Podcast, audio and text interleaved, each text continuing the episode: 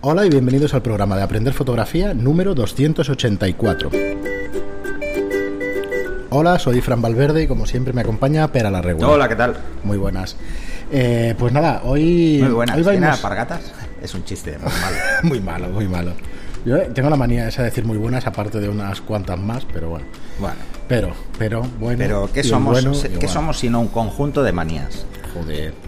Vale, hoy tenemos un programa filosófico. De hecho, de hecho tengo una pregunta y a partir de ella desarrollaremos un poco pues nuestra Es que en el siguiente programa ya me has preparado con un tema que... Sí, que te va ha a ser- puesto Sí, me has puesto un poco. Sí. Pero bueno, hoy lo que vamos a tratar es un tema, pues eso, un poquito más filosófico. Vamos a hacer alguna reflexión sobre qué nos impulsa a fotografiar. ¿Vale? Antes de eso, recordaros como siempre que tenéis nuestros cursos online en la web aprenderfotografía.online barra cursos. Eh, Este fin de semana hemos tenido el, curso de retrato en moda, pero como grabamos el viernes anterior, espero que nos vaya bien y ya os diremos en los siguientes programas. Yo espero que la gente se lo pase bien, que disfrutéis y sobre todo que aprendáis, o a la vez que disfrutéis y aprendáis. Y como os digo, eh, podéis ver allí todos los cursos que tenemos online, podéis aprender fotografía a vuestro ritmo en aprenderfotografía.online barra cursos. Tenéis ya el nuevo curso de, de tableta gráfica para fotógrafos, cómo utilizar una tableta gráfica, cómo configurarla. Bueno, de entrada es, es qué tener en cuenta antes de comprarla Ajá.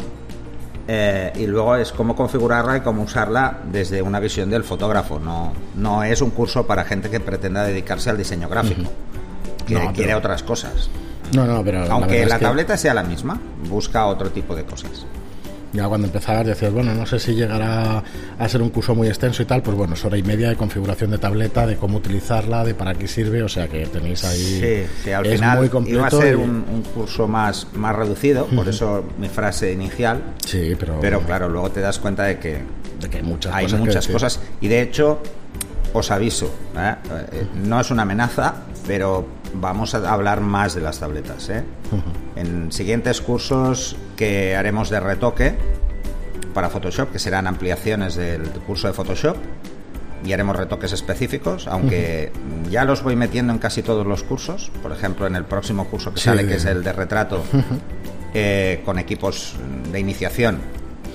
Es un curso muy para empezar, ¿eh? O sea, ese es muy iniciación.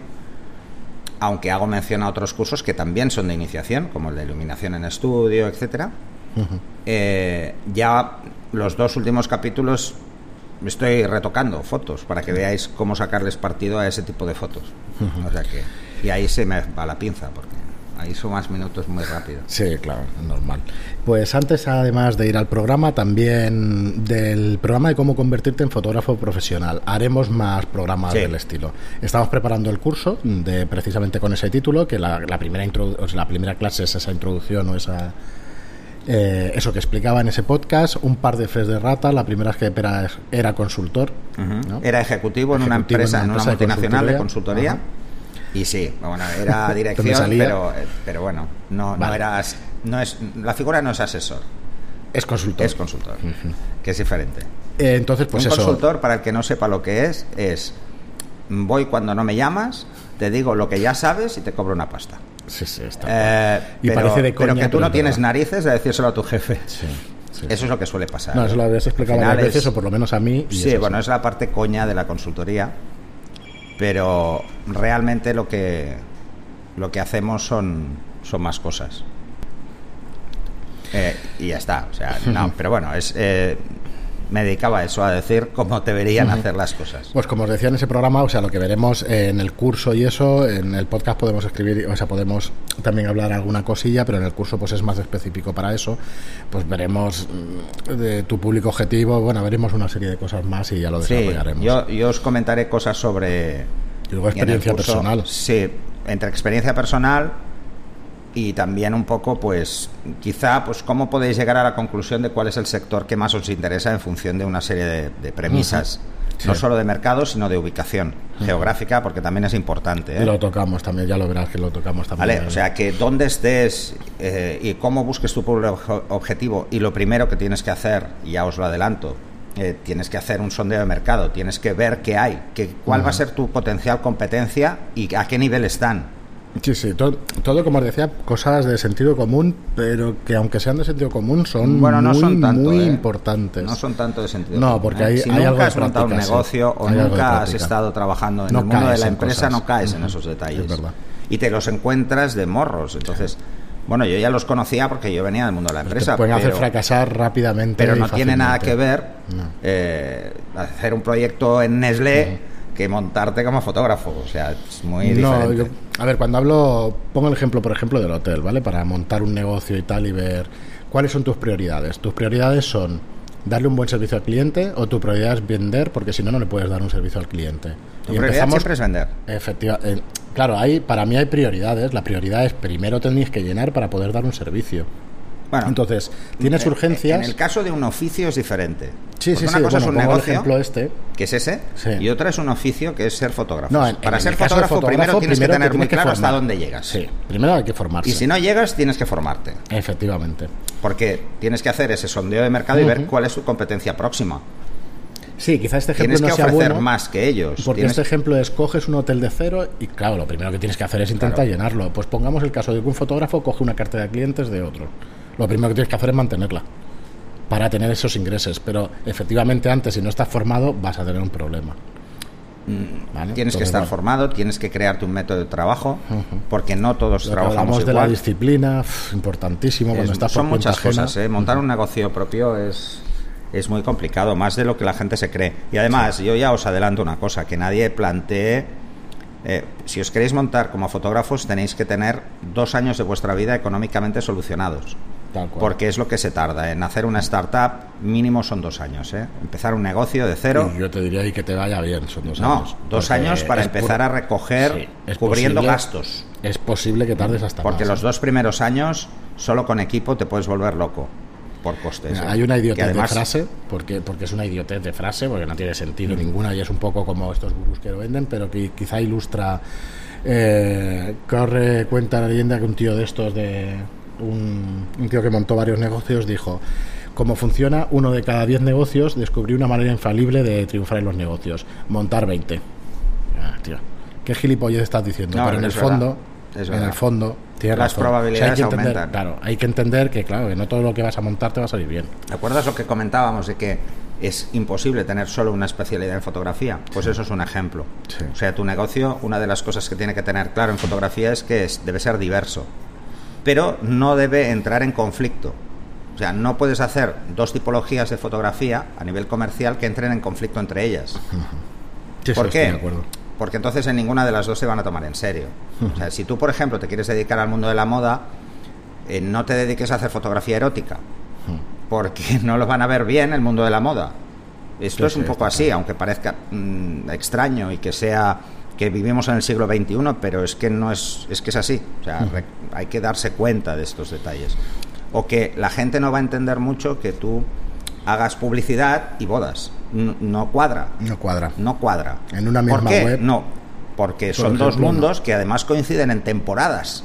O sea, la temporada que se hace más publicidad es cuando hay más bodas también. Claro, para eso, claro, O sea, es sentido común, pero has de conocer el negocio. Tienes que conocerlo. Sí, sí, no, no. Entonces son, son eh, tipologías diferentes. Por eso es bueno tener varias opciones, pero Sí. también es bueno tener varias marcas, ¿eh? Ojo, ¿eh?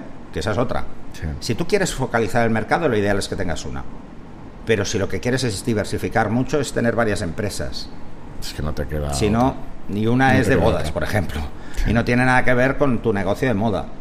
Bueno, etcétera. ¿eh? Esto ya lo veréis. Bueno, pues nada, hoy eh, nos hemos alargado un poquito, pero yo creo que vale la pena todas estas reflexiones. Cuando, me refería a esto de, de tipologías contrarias, es tu portfolio.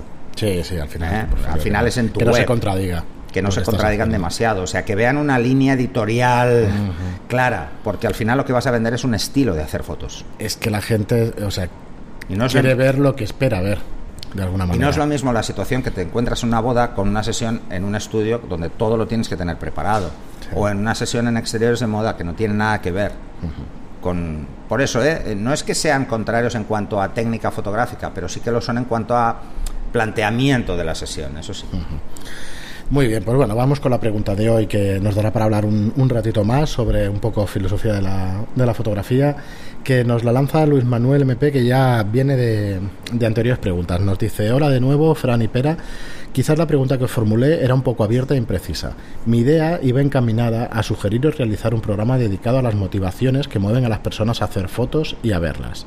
Creo que estas motivaciones pueden ser muy distintas en cada fotógrafo y en cada espectador. Por ejemplo, desde el punto de vista del fotógrafo, estarían desde los profesionales cuya motivación principal es mantener su negocio hasta aquellos millones de personas que se hacen selfies para publicarlos en redes sociales, pasando por los fotógrafos que tienen aspiraciones más que nada artísticas.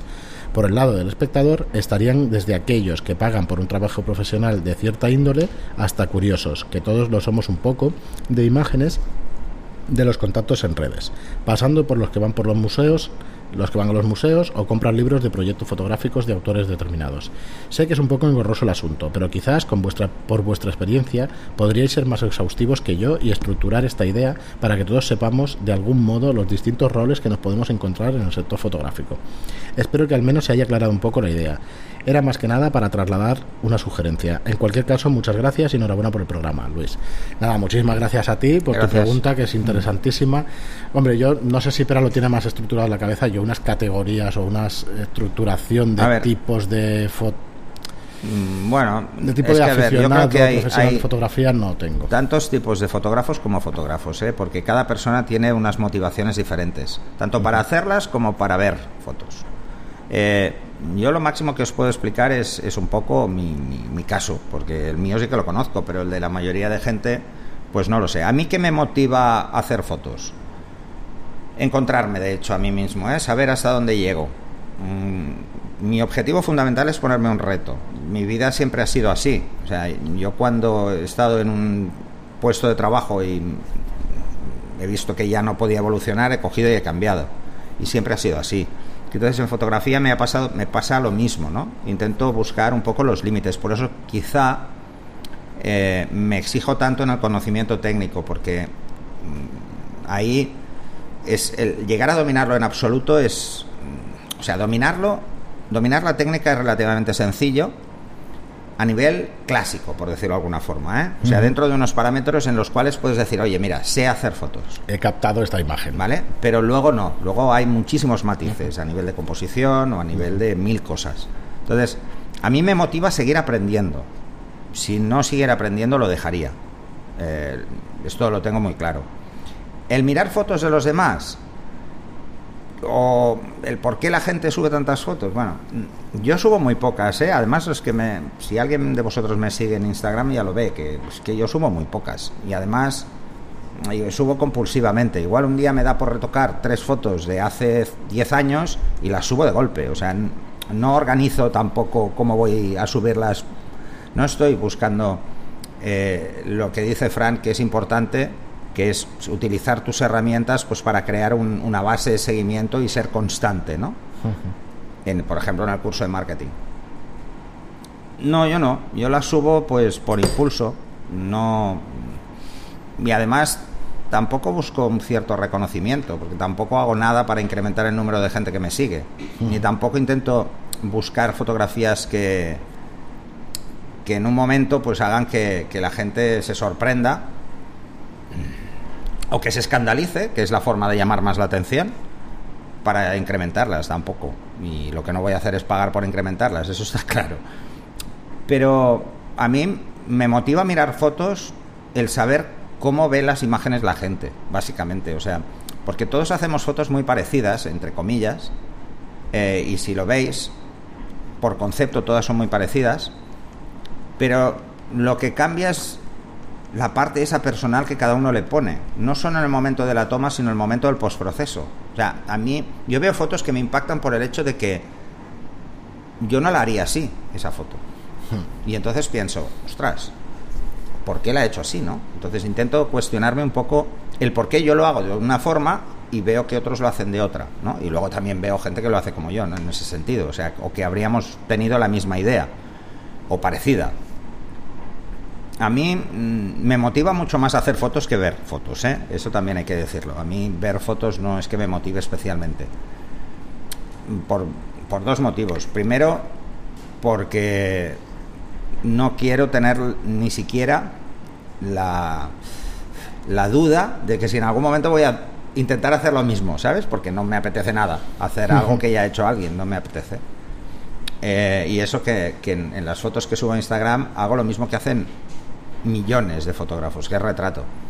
Pero eso es lo que a mí me gusta. Entonces, eso es otra historia.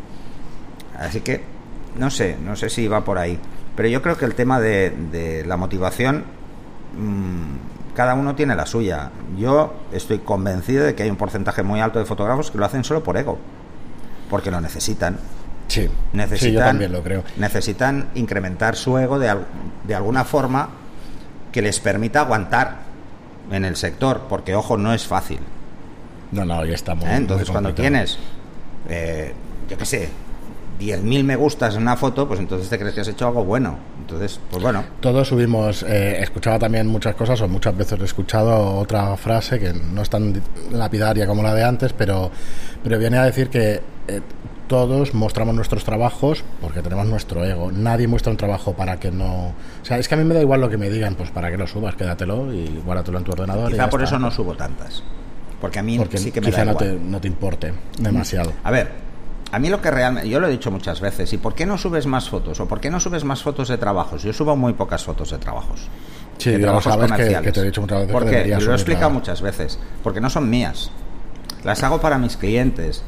Y no. Hay veces que me siento orgulloso y hay veces que no, para lo que me han pedido que haga. Porque para enseñar a es una foto chorras, ¿no? no le doy el peso. Para enseñar a tus nuevos clientes, ellos necesitan ver tu trabajo. Sí, pero eso es aparte. Pero eso no estará en internet. Eso está en mi portfolio. Eso se lo envía a un cliente con una oferta. ya, pero es que en internet está todo el mundo. Entonces, sí, al final. Lo que tengo en internet, por ejemplo, es un recopilatorio de. Pero que no actualizo, si tú lo sabes. Pues eso. O sea, lleva dos años o tres. Claro, pero si has hecho cosas nuevas y tal, siempre hay que estar actualizando. Ya, siempre está. Pero me cuesta más, porque. Hmm. Eh, normalmente, tanto en moda como en publicidad, en, moda es más fácil porque la temporada se acaba y cuando se acaba la temporada normalmente nadie renueva las fotos. O sea, no te compran las fotos, no te pagan eh, los derechos para el siguiente año, son de un año, máximo dos. Pero en publicidad hay más tiempo.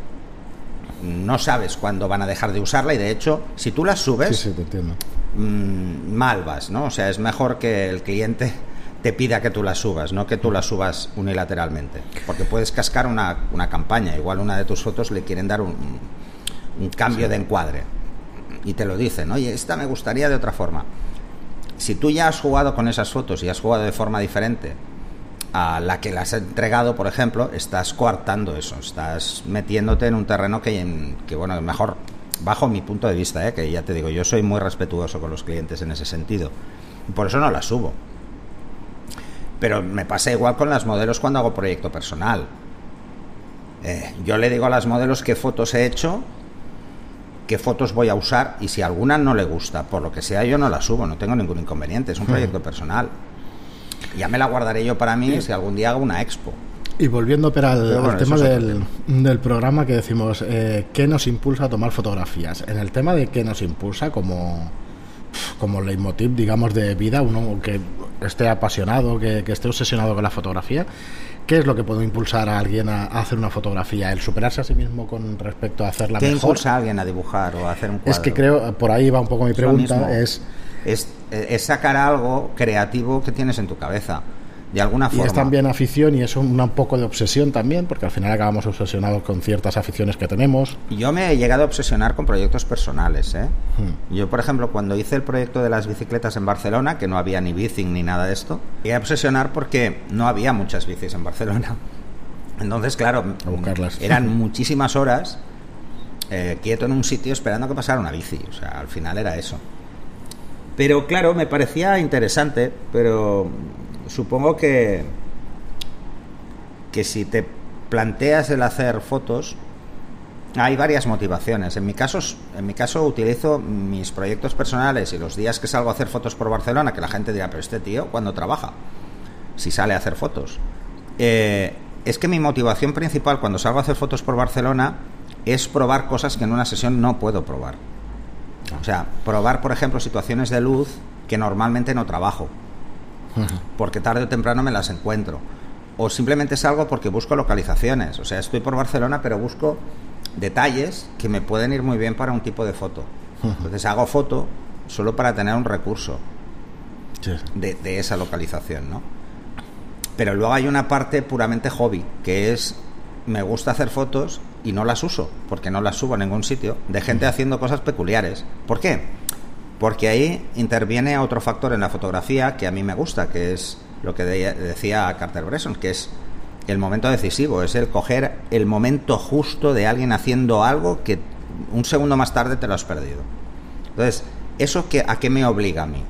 Primero a pensar cada vez más rápido, por eso yo se lo recomiendo a todos los fotógrafos que lo hagan a todos los que empiezan sobre todo, pero a los que están haciendo fotos también. Primero es ser lo suficientemente rápido, eh, técnicamente, como para controlar la situación a priori, o sea, tenerlo ya preparado por si pasa algo. Yo, si la gente, la gente que viene a las quedadas, no sé si se da cuenta, pero yo voy cambiando la exposición en función de donde estoy sin levantar la cámara. o sea, yo voy ajustando para que cuando la levante ya pueda disparar. O sea, yo siempre sé qué obturación y qué diafragma llevo. Y qué hizo, evidentemente. Porque voy por la calle y ya digo, ay, mira, nos hemos metido en sombra, va, voy a cerrar, voy a abrir dos pasos. Lo hago siempre. O sea, es una costumbre que tengo. Esto cuando sales a mí me pasa también. Cuando empezamos a salir tal, ostras, lo vas haciendo. Pero sin subir la cámara, es que no la subo. Ya, ya, lo, tengo claro, lo tengo claro, ¿no? Y mi motivación ahí es eso, es buscar cosas Mm, raras, eh, situaciones, o incluso encuadres, ir cambiando, o jugar mucho con la luz, o intentar lo que no me deja el trabajo, del, el trabajo de fotografía, que es improvisar. en una sesión de moda, pues puedes improvisar un poco. En una sesión de publicidad, cuanto menos improvises, mejor. Cuanto más claro tengas lo que quieres hacer y, y, qué tipo de fotos y cuántas y en qué lugares y a qué hora del día, por el sol o tener la alternativa si el día es soleado o no es soleado, que tienes que llevar como equipo, ese tipo de cosas. Y con respecto a cambiar de, oficio que tú lo has hecho para dedicarte a la fotografía y eso, ¿qué te impulsaba? ¿A estar más tranquilo? ¿O decir, hostia, es mi pasión? A ver, eh, en primer lugar, eh, lo que más me motivó cambiar de trabajo era bienestar personal. Pero sobre todo balance vida personal, vida profesional. A mí me pasaron varias cosas que me hicieron replantearme la vida de una forma muy diferente. ¿eh? Mm, yo me divorcio y en nueve meses se muere mi hermana. O sea, me pasaron esas dos cosas seguidas. Y entonces empecé a darme cuenta de que vivía para trabajar, no trabajaba para vivir. Entonces empecé a darme cuenta. Empecé a darme cuenta de que mi tiempo libre era escaso y de mala calidad. De muy mala calidad porque llegaba muy cansado mentalmente. Cualquier actividad que me hiciera trabajar eh, la mente fuera, no. Entonces, eh, vas por etapas. Mm, entonces, pues me dio primero, esto ya todavía estaba casado, pero me dio primero, pues, pues jugar a golf, por ejemplo.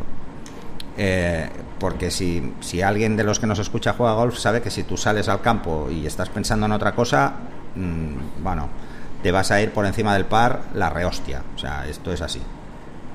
Entonces tienes que salir mentalizado a que vas a jugar que, y estar muy centrado. Entonces te das cuenta de que si quieres hacer cosas bien, debes hacer una, no 20. Y hacer una bien requiere mucho esfuerzo. Sobre todo mucho esfuerzo mental.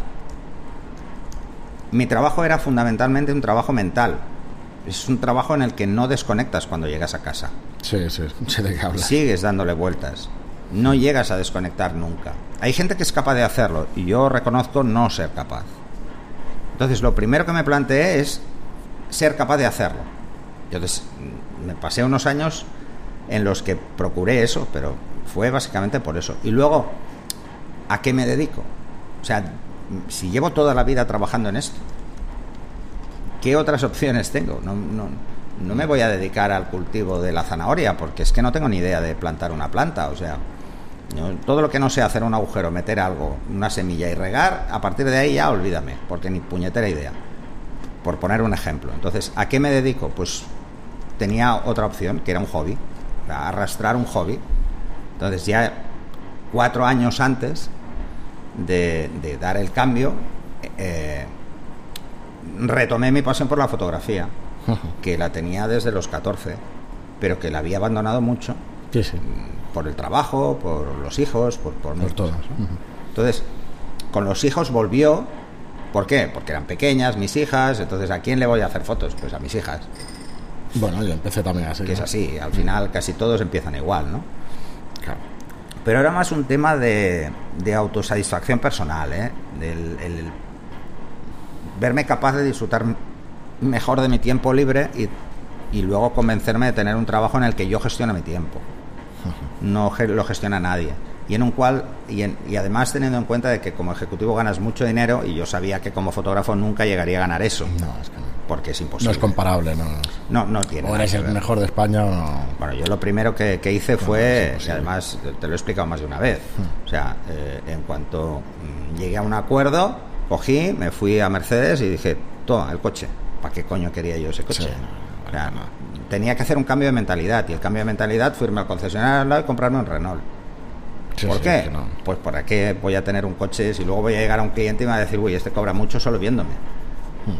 O dejarme barba, ¿ves? Son cosas que psicológicamente Te hacen cambiar. te ayudan a cambiar, ¿no? O sea, yo utilicé eh, pues, detalles, además, por suerte me conozco bien, pero, pero esos detalles, o no ponerme un traje y ponerme tejanos, Sí, que llevaba igual 10 años que, sin ponerme unos tejanos, sí, sí, es una pasada. Al a también. final- al final era revés, 10 o personal. 15 años con traje, ya no quise verlo nunca más. Además llegué a casa de mis padres y les dije, además es que estaba divorciado, y les dije, monté una reunión familiar y dije, oye, mira, que dejo esto. Entonces, claro, imagínate, Sí, sí, la lias bien. a mi padre le preocupó sobre todo el Mercedes, pero... Bueno, a ver, es un tema cultural. Sí, pero es un esto- tema- No, pero es porque... No, pero esto, es, esto tiene una explicación que no es tan, tan salvaje. Es porque mi padre no tiene carnet. Mm. Entonces siempre había querido tener un Mercedes. Pero mi madre, que es la que tiene el carnet, se negaba a conducir un Mercedes porque decía que eso era de tío y de tío mayor. Entonces, claro, mi padre se quedó como siempre con eso. cultural, y el. Mercedes me lo compré porque insistió. Yo siempre yo me compraba BMWs, no me compraba Mercedes, pero me lo compré ya porque digo, va, que mi padre se suba en un Mercedes. Al menos que sea de la casa, ¿no? Y que la- y lo lleve mi madre también de vez en cuando a dar un paseo con el coche. Pero fue por eso. Muy fue por, por un tema de, de tener más margen de tiempo para mí Sí, sí, bien. y de, y de además se me juntaron varias cosas ¿eh? o sea al día siguiente en el que mm, firmé mi salida de la compañía conocí a mi segunda exmujer al día siguiente Sí, sí. y claro como ya estaba libre pues me fui a vivir a la Costa Brava porque bueno si dediqué un año a formarme prácticamente sí, pues sí, eso es lo que hablaba yo en el programa este de cómo ser fotógrafo. Formación, formación y formación. Eso es lo más importante. La gente se olvida, pero lo realmente importante en cualquier profesión o en cualquier oficio da igual. Para ser un buen profesional, claro. Para ser un buen profesional tienes que saber muy bien lo que haces. Y para saber muy bien lo que haces tienes que formarte muy bien en lo que quieres hacer. Y de eso nunca se acaba. La formación debe ser continua. Sí, en- además en todas En, todo todas las ¿eh? profesiones. Sí. O sea, yo no he dejado de estudiar nunca. No, puedes Nunca. estudiar de alguna otra manera y tal, pero al No, no, final- no, no. Nunca. Sí, sí, no puedes parar. formación reglada o no, pero nunca. ¿Por qué? También va a mentalidades, ¿eh? ¿Pero por qué? Porque creo que me queda mucho por aprender. Sí, sí. Sí, de hecho, bueno, supongo que somos personas que nos gusta al final aprender, porque si no, no estarías todo el Sí, día y dándole para mí vueltas. la, la pasión real que tiene la fotografía es que aprendo cada día. Y que de cada persona que conozco en cada curso y de cada persona que sale a hacer una quedada, aprendo. Pero aprendo sobre todo porque veo las dudas que tiene la gente, pues por ejemplo en los cursos, y eso me hace reflexionar, pero eso lo decía ya Aristóteles, o sea que, que Sí, si quieres ser un buen formador, mm, tienes que mm, Sí, eh, tienes actuar dos veces, o sea, cuestionarte las cosas dos veces. Una cuando lo explicas y otra cuando te preguntan, porque, porque igual no lo sabes todo. Muy bien, pero pues no, no es que nos haya quedado un, Bueno, al un final ha quedado filosófico, ¿eh? Sí, bueno, ya lo sabía cuando te pones a hablar de estas cosas. No, a ver, no categorizamos ni hemos descrito a todo el mundo que se dedica o quiere dedicarse Pero le yo, gusta la pero yo fotografía. fui muy burro, ¿eh? Pero bueno, no Eso quiero, quiero frenar un poco algunos. Yo fui muy burro, ¿eh? Yo Bueno, dejé de yo ser no ejecutivo claro. en el 2007 sin saber que en el 2008 empezaba la crisis, porque Es lo que hay, pero es que, que no- fue mi año mi año formativo. Yo no me enteré nada de cómo Es estaba el mundo, ¿eh? Es que uno no que puede no saber veía el ni la futuro. tele. Si su- supiéramos el futuro todo sería más fácil. Claro, entonces, y eso que es consultor. Yo compré que el teoría, en en teoría 2008, de- 2009, pues bueno. en teoría ya veía que las cosas estaban cambiando. ya, claro, pero, pero es lo imposible pasó- adivinar el futuro. Que no me vendan ninguna moto, que es Lo imposible. que pasó era muy difícil de calcular a priori. Entonces, ¿qué, pasó? Pues pasó lo que tenía que pasar. Que. Y era que petó todo. Entonces, claro. Bueno, tuve suerte. ¿eh? Yo, yo pude negociar y los que se fueron al año siguiente peor, se, fueron, fueron peor. se fueron en condiciones mucho peores. Muy bien, pues eh, espero que os haya gustado el programa. Disculpa, Luis Manuel, si no hemos hecho una categorización exacta de lo que esperabas y eso, pero no, bueno, pero podemos ir haciéndola ¿eh? en Sí, programas sí. sucesivos. Yo creo que volveremos a tocarlo. Era, era un poco coger tu pregunta, además trasladárosla, que vosotros también nos deis vuestra opinión, que nos digáis que si os gusta el tema, si, si queréis más programas de este estilo. Hay gente que le motiva simplemente el hecho de, de recordar lugares o situaciones, hacer fotos solo por eso. O sea, la gente que le apasiona el paisaje Sí. o la fotografía de viajes, ¿por qué lo hace? Por recordar lugares, por recordar momentos. eh, porque igual esa foto la hizo con una persona pues muy importante, pues, pues recuerda el lugar, aunque no aparezca la persona, eh, por mil Muy bien, cosas. pues Las motivaciones de cada uno son diferentes. Eh, nada, iremos tratando, como os decimos, el, el tema. Muchísimas gracias a todos por estar ahí. Muchísimas gracias por vuestras reseñas de 5 estrellas en iTunes, que nos ayudan un montón a, a tener visibilidad. Y por vuestros me gusta y comentarios en iBox. Muchas gracias, como os digo, y hasta el siguiente programa. Hasta el siguiente.